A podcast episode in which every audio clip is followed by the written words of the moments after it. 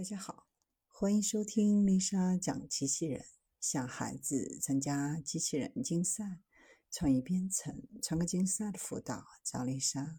今天给大家分享的是最新的无人驾驶技术。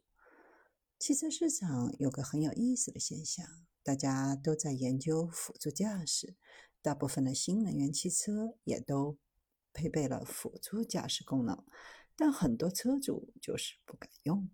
其原因无非是担心安全问题，更多的是心理作用。最新的无人驾驶技术是个智能驾驶系统，拥有二十七个感知硬件，有一个远距激光雷达，三个毫米波雷达，两颗前视摄像头，九颗侧视、环视、后视摄像头，十二个超声波雷达组成。配合高性能计算平台和拟人化算法加持，关于智能驾驶的软件和硬件，市面上都不缺。就如同手机市场一样，配备了豪华硬件的手机，性能也不一定有多好。评价驾驶系统最好的办法就是来测试。下面来看一下测试结果如何。在路行驶的时候，遇到前方停车下客。会自动刹停，即使可以通过，只要前方压线也会等待。遇到前方行人进入车道也会刹停。红绿灯路口会根据信号灯和路面指示提前打灯变道。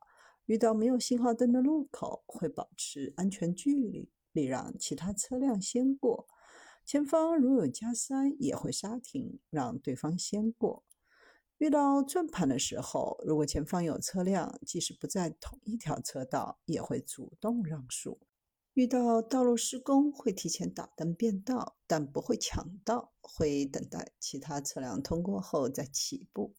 快速路上会自动识别车道进行打灯变道，距离保持非常足，容易被加塞。